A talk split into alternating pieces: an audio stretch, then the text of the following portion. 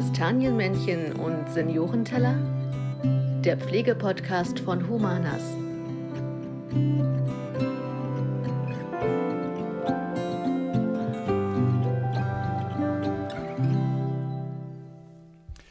Und herzlich willkommen zu unserer neuen Folge von Kastanienmenschen und Seniorenteller. In der vergangenen Episode haben wir über das Thema Trauer gesprochen und auch was für eine Arbeit die Kolleginnen und Kollegen bei Humanas dort leisten. Und heute geht es darum, dass die Kolleginnen und Kollegen bei Humanas als auch generell in der Pflege möglichst fair und gut bezahlt werden. Das Humanas da schon ein, zwei Schritte voraus ist. Das hatten wir schon in mehreren Episoden, aber wir haben heute einen besonderen Gast, nämlich einmal Eva von Angern. Hallo. Hallo und einmal Dr. Jörg Biersdorf, Humanas-Chef einerseits, aber auch Landesvorsitzender des VDAB, des Landesverbands für Alten- und Behindertenhilfe in Sachsen-Anhalt. Hallo. Hallo, also darf ich vielleicht ein bisschen korrigieren, das Verband für Deutsche Alten- und Behindertenhilfe, einmal Landesvorsitzender Sachsen-Anhalt und Beisitzer im Bundesvorstand. Sehr gut, haben wir das auch ähm, glatt gezogen und korrigiert. Ähm, dann die erste Frage ist, wer bist du oder wer sind Sie und was verbindet Sie mit Humanas? Gut, bei Dr. Jörg Biersdorf ist das relativ klar. Bei Frau von Angern. Ja, also ich bin Eva von Angern, bin äh, Magdeburgerin, bin Juristin, Rechtsanwältin, bin aber vor allem, glaube ich, heute hier als Vorsitzende der Linksfraktion im Landtag von Sachsen-Anhalt und als solche natürlich mit sämtlichen Themen, die die landespolitische, aber eben auch die bundespolitische Ebene betreffen, befasst. Und ähm, ja, mit Humanas verbindet mich, ähm, wir haben, ich habe Dr. Biastok mal auf einem Barmer Forum kennengelernt, da ging es um Wahlkampf und äh, ich wollte mich äh, persönlich auch fit machen und wir haben sehr schnell einen Draht zueinander gefunden. Das Thema Pflege ist für uns ähm, von wesentlicher Bedeutung als Linke. Nicht nur durch die Corona-Pandemie, sondern auch im Vorfeld, habe da mich auch sehr intensiv mit dem Thema der Generalisierung schon der Ausbildung, aber eben auch schlussendlich mit der Frage einer fairen Bezahlung, aber auch einer guten Arbeit im besten Sinne beschäftigt. Und das Thema war zwischen uns von Anfang an ein großes Thema. Dr. Biastoch hat mich frühzeitig darauf aufmerksam gemacht, wie hervorragend er diesbezüglich unterwegs ist. Aber auch dazu kommen wir ja vielleicht heute in dem Gespräch. Genau. Wenn du ganz kurz erklärst, was der VDAB ist, außer das richtig also ausformuliert ist. Deutsche Alten- und Behindertenhilfe ist ein Arbeitgeberverband. Es ist kein echter Arbeitgeberverband, es ist eigentlich ein Berufsverband. Das heißt, die Interessenvertreter des Mittelstandes, des pflegerischen Mittelstandes. Das heißt, wir haben von einer Kette mal abgesehen keine Mitglieder, die Ketten sind oder Konzerne, sondern sind in der Regel mal familiengeführte Betriebe, sowohl in der stationären als auch in der ambulanten Pflege, teilstationären Pflege. Ähm, da sind wir auch definitiv der größte Interessenvertreter und wenn man es deutschlandweit betrachtet, sind wir der zweitgrößte Interessenvertreter überhaupt in der Pflege auf Arbeitgeberseite. Und es ist generell die Pflege sehr zersplittert. Es gibt, ich weiß nicht, viele Verbände. Und das macht es auch schwierig, wenn man einfach mal ähm, sagen würde oder weiß, dass die Pflege inzwischen mehr Menschen beschäftigt als zum Beispiel Automobilindustrie in Deutschland. Dann wird vielen vielleicht klar, wie klein die Lobby der Pflege ist und wie groß die Lobby der Automobilindustrie und das ist so ein Punkt, den wir als VDAB sowohl auf Landes- als auch auf Bundesebene versuchen umzusetzen, mit dem Ziel, eine A, finanzierbare Pflege zu erhalten, zu bekommen, aber im Endeffekt B, eben auch optimale Arbeitsbedingungen. Das ist ein ständiger Kampf gegen Kostenträger, gegen Bürokratie und damit natürlich im Endeffekt auch mal wieder Diskussionen mit der Politik, weil es einfach keine Konzepte gibt. Das ist übrigens auch so ein Punkt, warum ich gerne mit ihm auch ins Gespräch gekommen bin, weil ich das genauso wahrnehme. Die, Arbeit, die, die Lobby der Autos ist eine Riesenlobby, eine mhm. erfolgreiche Lobby in Deutschland. Und die der Pflege ist es eben ausdrücklich nicht. Und insofern sehe ich da auch meine Aufgabe als Politikerin mit Lobbyisten. Und das ist erstmal nichts Negatives, sondern das ist jemand, der sich für die Interessen ähm, nicht nur der Arbeitgeberseite, sondern auch der Arbeitnehmerin, so habe ich das zumindest auch immer verstanden, einsetzt. Und wo ich eben auch versuche, als Fraktionsvorsitzende als Sprachrohr zu dienen, also im besten Sinne. Und ähm, ein Beispiel aus der Pandemie, dass die ähm, Autoindustrie eben viel erfolgreicher in der Lobbyarbeit war, ist einfach ein Autogipfel hat sofort stattgefunden. Ein Pflegegipfel, der wurde heftigst eingefordert. Es gab dann tatsächlich mal einen, wo aber ehrlicherweise unterm Strich hing, wenn man genau hinschaut, gesagt werden muss, ähm, so ein Gipfel reicht eben dann auch nicht aus. Und das Entscheidende ist ja dann tatsächlich, wie man am Ende des Monats bei denen, die in der Pflege arbeiten, wie denn da der Erfolg äh, sich auszeichnet. Und insofern kann ich sagen, da muss noch einiges getan werden. Bin da auch ganz dankbar, dass es da eben so einen Verband gibt, wo eben nicht die großen Konzerne sich organisieren, sondern wo man eben tatsächlich mit den Familienunternehmen zu tun hat und äh, bin da auch sehr offen. Genau, da werden wir auch noch weiter ins Detail gehen, aber bevor es ähm, so intensiv weitergeht in den Gesprächen, haben wir immer eine Schnellfragerunde. Du kennst die schon? Ähm, wir stellen immer ein Gegenteil, also Barfuß oder Socken zum Beispiel. Und dann müssen Sie, müsst ihr ähm, sagen, was ist euch lieber. Okay. Also Barfuß oder Socken. Barfuß. Politisch oder privat? Nee, das sind. Ach, das ist jetzt wirklich privat. Genau, okay. das ist gut. Es kann vielleicht auch, wer weiß, po- politisch werden, weiß ich nicht, wenn man da zu viel reininterpretiert. Nein, das sind immer recht harmlose Fragen, einfach um die Leute besser, etwas besser kennenzulernen. Okay, sind, sehr gerne. Ähm, gut, schwitzen oder frieren? Schwitzen. Eher frieren. Nee, also frieren ist furchtbar. Ich kann nicht arbeiten, wenn ich friere. Ich habe schon echt Hunger. Wir werden im Landtag tatsächlich nur 19 Grad haben. Das Ähm, was selbstverständlich. Ja, das ist, sind ja auch Mann. Es ist nachgewiesenermaßen so, dass Frauen erst so richtig äh, gut sind beim Arbeiten, wenn es so 26 Grad sind. Nein, ich bin der totale Frühlings- und Sommermensch, ich gebe es zu. Ich fahre auch nicht Ski. Also ich muss ganz ehrlich sagen, dass also eine kalte, also eine kalte, klare Winterluft mir tausendmal besser gefällt als was weiß ich, 26 Grad und 90 Prozent Luftfeuchtigkeit in Thailand am Strand. All das klingt wirklich schön, letzteres. Ja, Also, finde ich auch. Also, Okay, da wäre ich auch dabei. ständig Diskussion zu Hause, aber ja, und ich habe immer eine Kuscheldecke bei mir, sogar Genau, im Auto. so, das kann ich nachvollziehen. Ähm, dann passt eigentlich auch Strand oder Berge. Strand. beides. Aber im Endeffekt Strand dann eben nicht im Sommer. Okay, aber dann Strand. Wie Strand im Winter? Ja, jetzt zum Beispiel im Herbst, wunderbar, Herbststurm an der Das ist Ostsee. auch schön. Strand. Also Strand geht immer, das will Ja. ich gleich dazu Strand sagen. geht immer, Ich, bin, ich wandere auch gerne, so ist es ja nicht, aber ich bin halt, ähm, aber nicht, wenn es kalt ist. Wandern und kalt ist dann auch wieder doof. Ja. Bewegung ist wichtig. Und Genau. bewegen kann man sich am Strand und in den Bergen. Dann Facebook, Insta oder TikTok. Instagram. Also ich muss inzwischen sagen, dass ich eigentlich kaum auf sozialen Medien unterwegs bin. Ich lese es ab und zu, Das kann ich verstehen. aber ich bin, ähm, weil im Endeffekt ersetzt Facebook den Stammtisch und Insta auch immer mehr und ich war nie einer, der sich für Stammtischparolen interessiert hat. Ich finde es noch schlimmer. Ich finde, dass diese sozialen Medien sogar das persönliche Gespräch immer mehr ersetzen. Also da meine ich jetzt auch WhatsApp und Co. Also anstatt ähm, man zum Hörer greift oder sich auch Ja, mal wieder verabredet. genutzt. Ja, aber das ist halt, es, es hat, es hat äh, verändert unsere Gesellschaft und nicht nur zum Guten. Insofern, wahrscheinlich, wenn ich politisch nicht aktiv wäre, würde ich weder das eine noch das andere nutzen. Ja, insofern freue ich mich, dass wir hier an einem Tisch heute sitzen. Dann Auto oder Fahrrad. Da bin ich Auto. Also ich fahre zwar auch gerne Fahrrad, aber ich fahre auch gerne Auto. Und ähm, ja, also ich bin früher sehr viel Fahrrad gefahren. In der Hochschule war es deutlich einfacher, von zu Hause aus in die Akademie im Hörsaal mit dem Rennrad zu fahren, als mit dem Auto, weil einfach die Parkflächen anders waren, wo ich auch ein Auto hatte während der Studienzeit. Und aber heutzutage ist definitiv Auto. Also ich gebe zu, wenn ich richtig wählen könnte, würde ich am liebsten vor einem Zug fahren, Hm. weil ich arbeite total gerne im Zug, ich fahre gerne Zug, ich gucke gerne auf die Landschaften und so. Aber Sachsen-Anhalt ist diesbezüglich ja echt prekär. Wir haben irgendwie 700 Kilometer abgebaut in den letzten 30 Jahren an Zug, also an Schienen. Und ähm, also insofern würde ich am liebsten Zug fahren. Ansonsten, ja, wenn ich überall mit dem Fahrrad hinkäme, wäre das schön. Das ist aber völlig illusionär. Mein Fahrrad steht da und ich nutze das viel im Privaten, aber ansonsten fahre ich halt auch überwiegend Auto. Und die letzte Frage, Also Vanille dann oder Schoko? zum Zug noch was. Also- Ich sage mal, Langstrecke fahre ich inzwischen auch sehr viel. Oh, Sehr viel über den Zug. Das ist ja auch mit Weil dem Arbeiten. Ja, weil ich auch arbeiten kann, das ist ein entscheidender Punkt. Und im Endeffekt ich inzwischen auch die Erfahrung gemacht habe, selbst wenn man Verspätung hatte, wenn ich das vergleiche mit einer langen Autofahrt nach München oder nach Essen, wo unser Bundesverband sitzt, man kommt zwar morgens hin, aber nachmittags nicht mehr raus aus dem Ruhrgebiet, man musste also mal übernachten, ging sehr viel Zeit verloren. Und im Zug ist das okay. Ich bin dann abends wieder zu Hause und bin relativ entspannt. Dito. Die letzte Frage war Vanille oder Schoko, Okay. ja? Schoko. Schoko. Je dunkler, je besser. Okay. Na gut. Ähm, Das war jetzt auch Privatmeinung. Ich überlege gerade, also ich habe natürlich immer darauf geachtet, dass ich auch politisch korrekt bin, selbstverständlich. Also ich habe da immer einen Filter in mir, also falls da die Hörenden irgendwie was anderes glauben.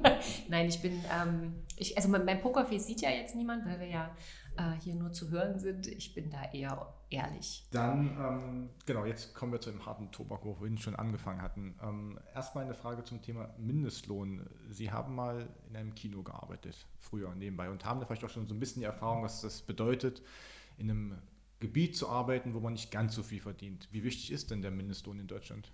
Also zum einen, ja, ich habe im Kino gearbeitet und ich muss sagen, da gab es eine richtig gute Bezahlung. Also die Okay. haben auch sehr darauf geachtet, dass äh, an Feiertagen die Zuschläge gezahlt worden sind, äh, etc. Also das war tatsächlich für mich als Studentin damals ähm, ein hervorragender Nebenjob. Aber das Entscheidende ist tatsächlich, der Mindestlohn ist erforderlich. Er ist dringend erforderlich, er ist überhaupt nicht ausreichend. Wir haben der letzten Erhöhung zugestimmt, aber da war schon absehbar, dass das äh, kein armutsfester Mindestlohn ist, weil die Inflation ähm, ja, stetig steigend ist. Es wird ja auch noch von einer weiteren Steigerung im nächsten Jahr ausgegangen. Und wir haben jetzt schon eine, eine Inflation von äh, über 7 Prozent, die, beziehungsweise auch über 8 Prozent, die bedeutet, dass einmal ein kompletter Monatsgehalt, ein komplettes Monatsgehalt, eine komplette Monatsrente weg ist. Von daher hatten wir da auch einen Antrag gestellt im Landtag, haben gesagt, wir brauchen da einen höheren Mindestlohn. Wir entscheiden natürlich im Landes Landtag nicht über den Mindestlohn, aber worüber wir entscheiden können, ist das Vergabegesetz. Das ist ein Landesgesetz und überall, wo öffentliche Aufträge ähm, ausgeschrieben werden und dann vergeben werden, da sagen wir ganz klar, da brauchen wir dringend einen höheren Mindestlohn. Da haben wir auch die Möglichkeit, das als Land eben festzulegen. Und da äh, ist die Debatte noch nicht beendet und ähm, vielleicht gelingt uns ja da ein Fortschritt und ein äh, Durchbruch. Er hat allerdings auch, muss man ehrlicherweise, was damit zu tun, dass, die, äh, dass wir immer noch sehr viele Betriebe in Sachsen-Anhalt haben, die nicht tarifgerecht bezahlt sind, die also nicht tarifgebunden sind. Und das hat eben all diese Auswirkungen. Insofern ganz klar Ja zum Mindestlohn. Okay.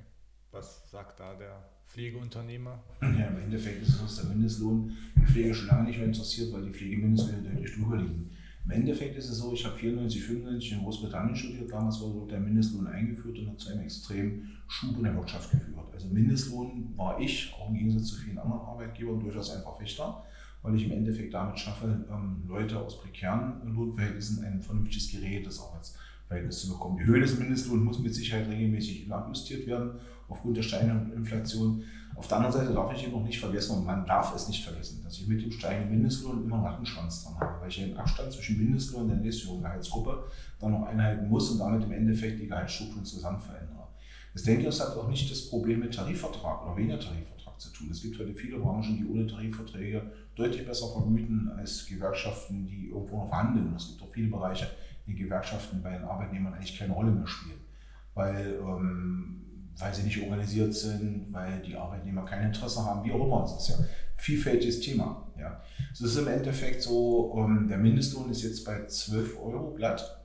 Ähm, das ist eine niedrige Grenze. Auf der anderen Seite, wenn ich sehe, wo wir mal hergekommen sind, ja, ist es schon ein Erfolg. Und als die 12 Euro belegt, belegt wurden, haben die wenigsten damit gerechnet, Inflation so stark steigt. Man hat eine Inflation eingerechnet, das war letztes Jahr im Sommer schon abzusehen. Aber dass sie so stark ist, hat, glaube ich, damals keiner abschätzen können, weil es einfach noch ein paar Bandbeschleuniger gab in den letzten Wochen und Monaten. Insofern ist das sicher richtig, dass der Mindestlohn steigt. Bloß die Politik muss dann eben auch wissen, dass dann auch alle anderen Kosten steigen. Das heißt im Endeffekt, dass auch die anderen Gehälter steigen werden. Das bringt erstmal mehr Kaufkraft, aber es werden natürlich auch Kosten steigen, weil im Endeffekt diese Mindestlohnerhöhung natürlich in aller Konsequenz auch wieder weitergegeben wird. Deswegen ist das immer eine Schraube, an der man dreht. Ähm, sicher eine Inflation von 2-3 Prozent, das langfristige bessere Ziel und die Mindestlohnsteigerung noch mal kurz über dem, also immer als Inflationsausgleich zu sehen, wie es ja auch bei der Gehaltssteigerung sein soll, soll ein Inflationsausgleich sein. Genau, die Linke fordert unter anderem auch ähm, 500 Euro mehr Grundgehalt für die Leute, die in der Pflege arbeiten und ähm, auch 100.000 mehr Mitarbeiten in der Pflege, also in der Krankenpflege, jeweils 200.000 insgesamt. Ähm, A, wo sollen die denn herkommen und B, wer soll es bezahlen? Weil beim Gehalt ist ja die Frage, das Problem in der Pflege in Anführungsstrichen, dass es ja ein Kreislauf ist von den Angehörigen, die es bezahlen müssen, also die Eigenanteile, die steigen würden oder das Wohngeld müsste ähm, steigen, oder Sozialhilfe, wie auch immer. Es würden immer irgendwo Teile der Gesellschaft bezahlen. Oder wer soll es am besten finanzieren? Also ich sag mal, wir haben ja als Linke da ein grundsätzlich anderes Herangehen an die Pflege. Also wir sagen ja ganz klar, es muss so eine Vollversicherung geben und äh, wir haben festgestellt, dass in den letzten Jahren, und das nimmt tatsächlich auch nochmal zu, äh, der Anteil derer, die über, schon jetzt über die Sozialhilfe finanziert werden und sich in Pflegeeinrichtungen befinden, der ist stetig steigend und das ist natürlich alarmierend. Das heißt, es ist erstmal grundsätzlich eine gesamtgesellschaftliche Aufgabe. Da muss geschaut werden. Die Frage kann ich auch gleich beantworten. Wo kommt das Geld her? Aber die Frage ist eben auch, wie gehen wir mit der ältesten Generation beziehungsweise mit Menschen, die pflegebedürftig sind in unserem Staat um. Überlassen sie, wir, wir sie ihrem Schicksal, das tut natürlich niemand, das fordert auch keiner, aber individualisieren wir ihr Schicksal und all die Finanzen, die damit einhergehen, oder sagen wir, sie, sagen wir nein, das ist das, was wir gesellschaftlich wollen, da wollen wir zusammenstehen und da wollen wir für einstehen. Und was man mir jetzt nach den letzten drei Jahren, oder man könnte es auch schon länger sagen, nicht mehr sagen kann, dass kein Geld mehr da ist. erinnere da gerne immer wieder, und das werde ich auch immer und immer wieder machen, an die 100 Milliarden Euro, die eben über Nacht für die Bundeswehr da waren. Wo man auch sagen kann, wieso eigentlich 100 Millionen, warum nicht 50, 30? Es mussten diese 100 Milliarden, nicht Millionen, 100 Milliarden Euro sein. Also 100 Milliarden, das muss man sich vorstellen. Das sind acht Landeshaushalte für Sachsen-Anhalt, also acht Jahre Landeshaushalte. Ähm, das heißt, da sagen wir Linke als ganz klar, wir brauchen eine Umverteilung von oben nach unten. Wir haben gerade in den letzten drei Jahren festgestellt, dass die Superreichen noch reicher geworden sind, dass wir also Profiteure der Krise haben. Es geht im Übrigen auch mit, also nicht nur mit der Corona-Krise, sondern bezieht sich auch durchaus auf den verbrecherischen Krieg von Russland auf die Ukraine. Auch dort haben wir Gewinner der Krise. Und dann sagen wir natürlich, die Gewinne müssen abgeschöpft werden. Haben aber auch, ist kein Geheimnis, schon seit vielen Jahren ein ganz anderes Steuerkonzept, wo wir sagen, also die Mehrwertsteuer muss gesenkt werden zumindest in Teilbereichen, also wie beispielsweise äh, Babynahrung, Kinderkleidung ähm, und müssen dafür aber wieder eine tatsächlich echte Vermögenssteuer einführen. Das ist kein Zauberwerk, das gab es schon mal als äh, unter, unter Kohl, ähm, dass einfach die, die Superreichen in unserem Land tatsächlich gesellschaftlich anders beteiligt werden. Und da meine ich nicht die Spenden. Also ich freue mich über jede Spende von Menschen, die sich das leisten können, ähm, sondern es geht mir tatsächlich darum, welche Gesellschaft will ich, welches Gesellschaftsmodell will ich. Und äh, wir haben vorhin gerade darüber gesprochen, wie stark diese Autolobby ist und wie, ich sag mal, in den Anfängen noch steckend die Pflegelobby ist. Und äh, in den letzten drei Jahren sollte eigentlich allen Menschen klar geworden sein, wenn es nicht schon vorher war, wie wichtig Menschen sind, die in der Pflege arbeiten und wie schlecht wir mit denen umgehen. Und ja, das hat eben auch was mit der Bezahlung zu tun, beziehungsweise auch mit der Zeit, die ich diesen Menschen gerne gönnen würde, die sie sich mehr mit den zu Pflegenden beschäftigen mhm. könnten. Das heißt, das war ja auch ein Teil Ihrer Frage, wo kommen noch mehr Menschen her, die in der Pflege arbeiten? Und das hat auch was mit Attraktivität zu tun. Man muss ehrlich sagen, wir haben in allen Bereichen einen Fachkräftemangel. Also in allen Bereichen wird an dem viel zu kurz gewordenen Tuch der Menschen, also der Anzahl der Menschen gezogen. Und dann kommt es eben darauf an, eben ähm, in den Bereichen, wo es geht, zu einer größeren Digitalisierung und Automatisierung hinzukommen. Das würde ich ausdrücklich für die Pflege, da gibt es Teilbereiche, will ich auch sagen. Ich weiß auch, dass es in der Pflege Teilbereiche gibt, wo eine höhere Automatisierung äh, möglich ist davon ausgeschlossen sein sollte, aber die direkte Pflege am Menschen. Und deswegen auch hier, wir brauchen eine größere Attraktivität. Und es ist eigentlich schon absurd, darüber zu reden, in dem Bereich, also vom Mindestlohn zu reden. Ne? Also da sollte grundsätzlich schon äh, eine ganz, also da sollte man schon jenseits vom Mindestlohn sein, weil das äh, eben eine sehr, sehr wichtige Arbeit ist, die dort geleistet wird. Gut, in der Pflege ist ja die Bezahlung ähm, im Schnitt bei privaten Einrichtungen sind so 15 Euro etwas drunter im Durchschnitt, aber im Pflegekräfte, das sind also keine Examinierten, das muss man ja auch noch unterscheiden. Und das ist nämlich, glaube ich, das viel größere Potenzial. Und wir brauchen eigentlich in Deutschland, das brauchen wir als Verband auch schon seit Jahren, äh, ein Grund, grundsätzliches Umdenken in der Pflege. Das heißt ein komplett anderes Modell. Wir fahren hier ein Modell, ein Drittel der Bewohner werden circa stationär versorgt. Von diesen ein Drittel Bewohnern, die stationär versorgt werden, sind ungefähr 25 Prozent im Pflegegrad 2. Der Pflegegrad 2 bedarf keiner Versorgung in der stationären Einrichtung, weil er einfach mal von der Substanz, immer der Substanz her problemlos auch im altersrechten Wohnen, betreutes Wohnen selbst zu Hause versorgt werden könnte. In der Pflegeeinrichtung ist er deswegen, weil er in der Mischkalkulation die anderen Pflegegrade stützt, finanziell stützt. Ja. Das heißt also, unser Versorgungskonzept als solches, was wir in Deutschland haben, ist einfach mal ähm, ein Modell, was seit 150 Jahren existiert. Und immer wenn es in den letzten 150 Jahren Probleme gab, haben die die entsprechenden Lobbyisten in der Pflege, die es gibt, das ist in der Regel die freie Wohlfahrt und auch die kirchlichen Träger, laut genug gebrüllt und dann hat der Staat das Füllen aufgemacht und hat es mit Geld zugedeckt. Deswegen gab es in den letzten 50 Jahren, 100 Jahren null Strukturreform in der Pflege. Auch die Pflegeversicherung, die ja immer eine Teilkaskoversicherung als Teilkaskoversicherung ausgelegt war, äh, sollte dafür sorgen, dass Menschen nie wieder in die Sozialhilfe müssen. Aber wenn ich die Struktur nicht ändere, ja, komme ich da wieder rein. Jetzt, was ich stationären Einrichtung zum Beispiel mal betrachte, ich brauche in der stationären Einrichtung bestimmten Personalschlüssel per Gesetz. 50% sind Fachkräfte, 50% sind Pflegekräfte. Pflegekräfte heißt, die sind also angelernt, haben maximal eine einjährige Ausbildung. Das heißt also, wenn es in der Industrie sind Hilfsarbeiter. Wir haben in dieser Kategorie eine Mindestvergütung von ca. 15 Euro zurzeit in Sachsen-Anhalt. Das ist schon relativ hoch bezahlt. Im Verhältnis zu, wie gesagt, Hilfsarbeiter. Wenn ich da in die Gastronomie reingucke, wenn ich in die anderen Dienstleistungsbereiche reingucke, gibt es noch einen Dienstleistungsbereich, der höher bezahlt als die Pflege. Das sind Versicherungen Banken. Alle anderen, anderen Dienstleistungen zahlen deutlich weniger. Es liegt also längst nicht nur am Geld, es liegt im Wesentlichen an der Attraktivität der Arbeit. An den Schichten, an den Zuschlägen, an Teildiensten, am ambulanten Sektor und so weiter. Wir brauchen generell eine grundlegende Reform. Und da muss ich mir natürlich wirklich die Frage stellen, was möchte ich? Möchte ich wieder eine Vollkaskoversicherung haben? Das hatten wir zu DDR-Zeiten. Mit dem Erfolg, dass die Pflegeheime natürlich auch voll waren. Weil die Leute dann wieder anfangen, ihre Wohnungsprobleme über Pflegeheime zu lösen. Das war das Thema der DDR. In der DDR ist ja jeder, der eine schlechte Wohnung hatte, eine Ofenheizung hatte und gute Beziehung hatte, in ein Pflegeheim gezogen und hat dort Mord. Das war zwar nicht schön, aber ich hatte dort warm Wasser aus Wand und hatte Heizung aus Wand. Ja, und damit habe ich mein Wohnungsproblem gelöst, auch wenn ich gar nicht diesen Bedarf hatte. Das ist ja das Problem. Es gibt ja durchaus Modelle. Es gibt auch in anderen europäischen Ländern immer durchaus Modelle, wie ich Pflege anders organisieren kann, so dass sie also unterm Strich den Bedürfnissen der Betroffenen, der lebenden Menschen erstmal gerechter wird und im Endeffekt auch für die arbeitende Bevölkerung, für die dort in der, in der Branche arbeitende Bevölkerung besser wird. Das nächste Problem ist ja, dass wir haben, wir haben ungefähr, ähm, der größte Pflegedienst in Deutschland sind ja nicht irgendwelche gewerblichen Anbieter, sondern sind Angehörige. 80 Prozent. 70, 80 Prozent streiten sich auch so ein bisschen drüber so. Wenn ich da mal so ein bisschen reingucke, wenn ich da mal ein bisschen, wenn ich da mal ein bisschen reingucke, wie dort gepflegt wird, mit welchen Standards, mit, welchen, mit welcher Situation wir Menschen aus solche Pflege bekommen, welche Gewaltexzesse dort stattfinden, das wird alles unter die Decke gekehrt. Komplett. Ja, also es gibt andere Länder, wo im Endeffekt verpflichtend, ich habe es in Großbritannien kennengelernt, das Land wird ganz, ganz viel von uns gescholten, in ganz vielen Dingen. Ja. Was da zurzeit gerade im NHS abläuft, ist auch eine absolute Katastrophe, weil einfach die finanzielle Ausstattung fehlt.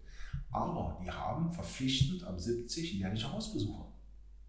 War Großbritannien eines der ersten Länder, die das eingeführt haben. Inzwischen haben viele skandinavische Länder auch. Das heißt, da kommt von der Kommune bei jedem 70-jährigen Bürger und guckt, wie geht es dem, was ist dort los, gibt es dort Bedarfe. Das macht Deutschland kein Mensch. Aber darüber würde ich gerne mal mit Ihnen diskutieren, weil wir haben es ja auch dieses Thema bei Kindern. Also die Frage, wo Thema, genau, das gleiche Thema. wie viel darf, also interessant ist, dass es von Ihnen kommt, weil das müsste man ja eigentlich von mir äh, vermuten, dass es von mir kommt, weil wir darüber auch diskutieren. Also wie viel äh, darf sich Staat auch in Leben einmischen? Und ich meine Stichwort Ich glaube, Vereinsamung. Das ist nicht ein ich glaube, das ist nicht ein Einmischen, weil im Endeffekt ist es so, in, in Schweden ist zum Beispiel während der Corona-Pandemie etwas aufgeploppt, was die wenigsten Sozialwissenschaftler vermutet haben, dass sie viele Suizide hatten, auch im Alter, weil die Menschen komplett vereinsamten. Schweden hatte traditionell kaum noch stationäre Einrichtungen. Ich will ja da auch gar nicht gegensprechen, Ja. sondern meine Sorge ist tatsächlich, also ich, ich, würde, ich würde gerne da eine ideologiefreie Debatte drüber mal haben. Ja. Also das wäre ja vielleicht mal ein nächster Punkt, wo man dann Ich, ich nächster Podcast, also weil, ich habe als Dritte das Recht, das anzunehmen, den Besuch. dass Ich jemand reinkommt, ne? das ist ja selbstverständlich, Ja. weil das ist ja mein Genau. Recht auf Wohnung und das wird ja Genau. wahrscheinlich auch in Großbritannien. Genau. Aber die Idee dahinter steckt, Ja. weil meine größte Sorge mit Blick auf den Winter ist, dass wir haufenweise ältere Menschen haben, die nicht zum Sozialamt Mhm. gehen und aber Ja. eiska- in einer eiskalten Wohnung sitzen, Ja. Weil sie Angst haben, dass Ja. sie, wenn dann die große Rechnung kommt, sie nicht mehr bezahlen Ja. können. Also insofern finde ich das. Auch im Winter 78, 79, dass wir, also ich weiß es jetzt nur da immer damals nur aus, aus vom, vom Deutschen Roten Kreuz, dass dort auch Leute losgegangen sind, die Mhm. geguckt haben, können die Leute noch heizen, haben die Kohle. Ja. Und das ist im Endeffekt, das ist für mich keine Einmischung. Ich bin sonst, ich bin wirklich ein Verfechter eines liberalen Staates und nicht eines, wie wir es jetzt auch seither gerade erleben, ähm, überwerdenden Versorgerstaates, der inzwischen auch schon bei den Unternehmen angekommen ist. Ich habe neulich naja, mehr als bei den Unternehmern, als bei denen, die es wirklich bräuchten, wenn ich das mal so kritisch nee, meine, nee, ich meine jetzt auch, ich jetzt im Sinne von, dass also ähm, die meisten Unternehmern das auch schon komplett aberzogen wurde, dass die Unternehmer sind, sondern sie einfach nur brüllen, der Staat muss helfen. Überall muss der Staat Der helfen. Unternehmer ist ja auch verantwortlich. Der Unternehmer muss. Verantwortung für seinen Bereich übernehmen. Er wird nie alles selber lösen können, aber im Großen und Ganzen muss er erstmal Verantwortung übernehmen und gucken, wie ich das mache. Ja, und gucken, wie ich ein Problem lösen kann. Dann kann ich darüber diskutieren. Das ist auch ein, anderes, ein anderes Thema, äh, aber zu dem Thema Fachkräfte, wo die mich herkommen können. Das ist auch interessante Aussagen zu von Ökonomen. Aber das Problem ist doch im Endeffekt, in meiner Meinung nach hat der Staat die Verantwortung, das ist seine soziale Verantwortung gegenüber seinen Bewohnern, ob das Kinder sind oder ältere Leute sind, die potenziell gefährdet sind. Potenziell gefährdet aufgrund, weil sie selber es nicht entscheiden können oder eben nicht mehr komplett alleine entscheiden können. Zu gucken, wie es den Menschen geht und Hilfe anzubieten. Das heißt ja nicht, dass er dann Zwangshilfe übernimmt, um Gottes Willen. Das geht in Großbritannien immer manchmal ein bisschen zu weit, dass dann mal für 48 Stunden das Sorgerecht entzogen wird, damit die Kinder TBC geimpft werden. Also das ist dann schon wieder grenzwertig. Aber das sind auch deren Auffassung von Gesundheit und staatlichem Gesundheitswesen. Ist halt auch eine Insel, ne? Ja, es ist, es gibt halt auch immer so ein bisschen ja, so Inseldenken, habe ich Und sie festgestellt. haben auch ein, Rechts, ein Rechtssystem, Genau. was jetzt seit 800 Jahren Ja. Ja, ähm, mit Präzedenzfällen arbeitet. Es ist- für uns gewöhnungsbedürftig. Also war für mich auch sehr gewöhnungsbedürftig in der Ausbildung. Aber in aller Konsequenz fand ich dieses System gut. Das macht der Dänemark macht inzwischen auch, Holland glaube ich auch. Skandinavien weiß es jetzt nur, weil Leute nicht registriert sind. dass sie wirklich schauen, wie geht es den Leuten, was ist passiert, was kann ich machen, wie kann ich Einfluss nehmen, welche Hilfen kann ich anbieten. Nur darum geht es. Es geht nicht darum, die Leute dann zwangsweise in irgendwelche Einrichtungen zu stecken oder sowas. Und das empfinden, das kommt in Deutschland viel zu kurz. Die Menschen wissen überhaupt nicht, was sie für Hilfe zur Verfügung haben. Ich ja, das sehe das in der Pflege. Wir haben in der Pflege zurzeit, ja, ich glaube, sechs oder sieben verschiedene Kostentöpfe. Warum? Das ist aber in, in, der Kinder- und Jugendhilfe ja nicht anders. Das, das ist ja unser Problem. Und ich finde, wenn uns überhaupt die drei letzten drei Jahre, wenn man denen irgendwas Positives abgewinnen kann, ist ja eigentlich, dass wir als Staat und auch als politisch Entscheidende auf die Probleme so richtig aufmerksam gemacht worden sind.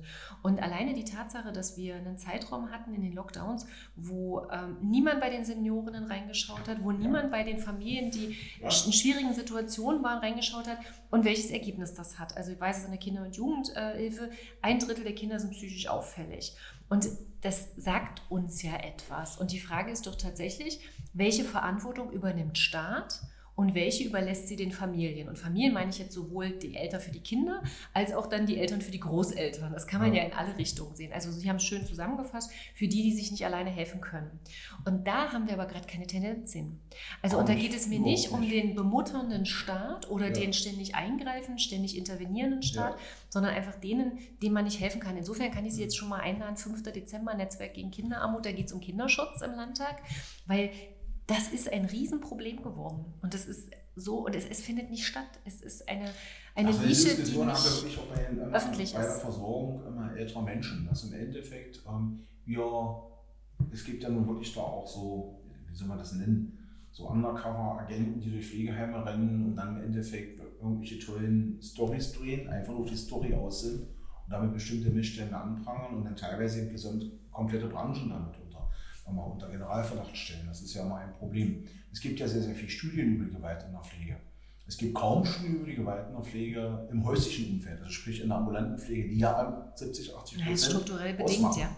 Die ist strukturell bedingt. Mhm. Ich kann es an meinem Beispiel erläutern. Wir hatten eine Situation, dass wir in Kolwitz ein, ähm, Kinder hatten, die also darum baten, dass die, der Vater hier aufgenommen wird, weil die Mutter mit ihm nicht mehr klarkommt. Die Mutter war zu dem Zeitpunkt, ich glaube schon 80, der Vater war Ende 70, hatte schweren Parkinson, war zwar eingestellt, war wahrscheinlich auch berufsbedingt, er war früher Agrochemiker und hat also relativ viel ähm, Pestizide eingeatmet.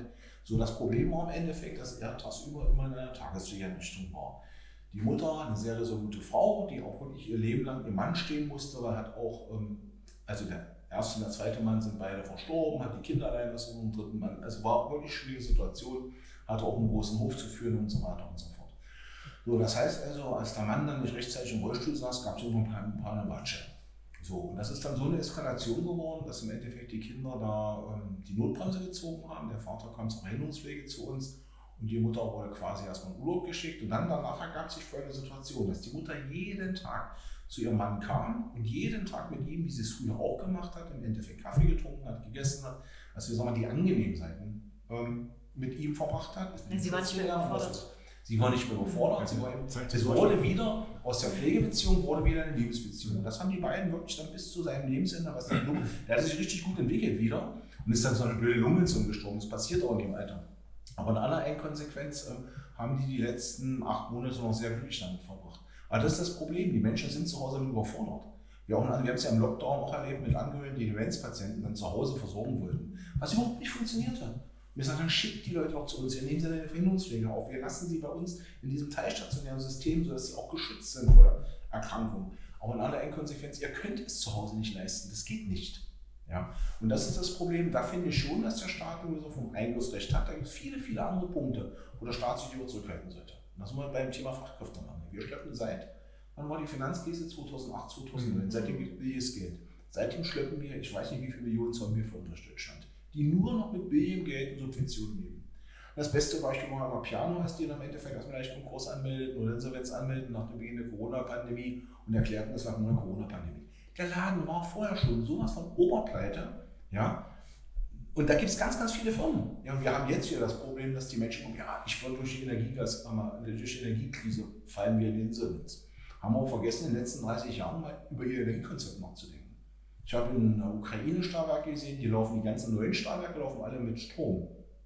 Weil Strom effektiver ist in der, in der, in der Stahlerzeugung als Gas oder Koks. In Deutschland gibt es nicht ein einziges Werk, was, was mit Strom läuft. Ja, uns fallen gerade mehrere Krisen auf die Füße. Ja, und das ist so. Also wir haben eine Strukturkrise in Deutschland. Mhm. Ja, und jetzt ist, hat der Staat in seinem übersogenen Verständnis, weil alle zerren und alle bullen, ja, Automobilindustrie ist das gleiche Thema. Elektro, Elektromobilität wurde ja verschlafen. Aber Jetzt versuchen die- wir im Endeffekt natürlich mit Kraft überall irgendwo alle Krisen zu unterstützen. Also machen wir uns Flöhen auf dem Spessengeld. Ja, aber das Geld ist ja nur einmal da. Oh, genau. darüber- Das ist, das ist das Problem. Ja, wir haben jetzt, wie gesagt, Ja, mehrere so. Krisen und es gibt halt Lobbys, die auch in Und den vergangenen Jahren stark Ja. genug waren, natürlich auch. Und wenn eben eine Partei lange genug regiert, vielleicht auch, das sind aber andere Themen, andere Diskussionen, weil natürlich auch da verschlafen wurde, vielleicht noch auf erneuerbare Energien zu setzen. Und wir haben ja auch schon bei grünem Stahl, die es in Schweden auch gibt. Jetzt Wir hätten schon viel weiter sein können, natürlich. Aber das ist ja das Problem. Und jetzt haben wir, anstatt wir einfach den Mut haben, und das ist eben, ich meine, 1990 ist hier. Wir uns in die Abhäng. Abhängigkeit der Vereinigten Emira- Emirate. Super. Das sind die nächsten, das sind die nächsten Die Abhängigkeiten. nächste Abhängigkeit. Ja, das, aber das ist ja das zu haben, Wie wir Fatale. jetzt hier in den 90er Jahren zwangsläufig erlebt haben, die Deindustrialisierung des Ostens, weil diese Systeme einfach nicht mehr konkurrenzfähig waren. Den Mut zu haben, auch nicht jedes Werk, was irgendwo noch steht, zu subventionieren bis zum Get-No. Es gab mal eine Untersuchung, die fand ich hochinteressant, als es um den Kohlegroschen ging, also sprich Steinkohlebergbau. Wo der ganz lange darüber diskutiert, warum der im Endeffekt subventioniert wurde in Deutschland. Das ist, glaube ich, dann 2000, ist, glaube ich, der Mhm. Kohlegroschen. Hat lange gedauert. Mhm. Da gab es mal eine Untersuchung aus, dem, aus dieser Zeit um 2000 rum. Das hätten sie den Bergarbeitern jedem, jeden Monat das volle Gehalt weitergezeigt, die nach Hause geschickt. Das ist billiger gewesen als die Kohlekosten. Und das ist diese Idiotie. Wir schmeißen eigentlich guten Geld, schlechtem Geld hinterher. Anstatt dass wir Strukturreform machen. Das fängt bei der Pflege an, das geht über das Gesundheitswesen, das geht über ganz viele andere Dinge. Ja, wenn ich überlege, was da in Dänemark passiert ist in den letzten Jahren, allein im Gesundheitswesen. Ja, aber es kostet ja Zeit, zentralisiert. es kostet Zeit und es kostet Mut. Das Mut! kostet Und Es kostet weniger Zeit, es sehe, kostet Mut. naja, vor allem, Ja. naja, beides. Ehrlicherweise, wenn man so ein System umschubst, das kann, man- kann man ja nicht von gleich. morgen. aber Es Man muss auch- Mut, Man muss auch die Menschen mitnehmen. Aber das Genau. Problem ist dadurch, dass das jetzt nun gar nicht angegangen wird, sondern irgendwo nur zusammengekettet wird. Ich meine, wir Klar. diskutieren ja gerade über die Gasumlage. Ähm, das diskutieren wir sicherlich auch noch, wenn der Podcast ausgestrahlt wird. Und da, da zeigt sich ja auch die, die Idiotie dieser Debattenkultur, die wir inzwischen haben. Es gibt doch gar keinen mehr, der sozusagen den Mut hat zu sagen, wir brauchen jetzt mal eine grundlegende Reform. Es wird irgendwas passieren, auch in dieser Wahlperiode mit der Pflege. Und ich ahne, dass Ja, ich es da maximal. Irgendwas wird kommen, irgendwas wird kommen, aber es wird nicht das Grundproblem klären und schon gar nicht ähm, im Mittelpunkt die Pflegenden oder die Gepflegten haben. Und das Ja, ist ein bisschen das Und bisher ist auch ähm, ein Fokus auf Krankenpflege, also Krankenhäuser gesetzt worden. Von Ja, der muss man zumindest. also ehrlicherweise Ja, aber das es wird überhaupt das gar nicht erwähnt, dass es auch eine Altenpflege gibt. Ja, Also, aber das ist fehlt Ja, auch aber schon wenn man es angeht, müsste man Ich es muss ja gleich in den Krankenhäusern, ich muss ja in den Krankenhäusern mal grundlegende, grundlegende nachdenken. Wir haben ja in Deutschland ähm, eine Krankenhausstruktur, die auch sehr, sehr verfächert ist.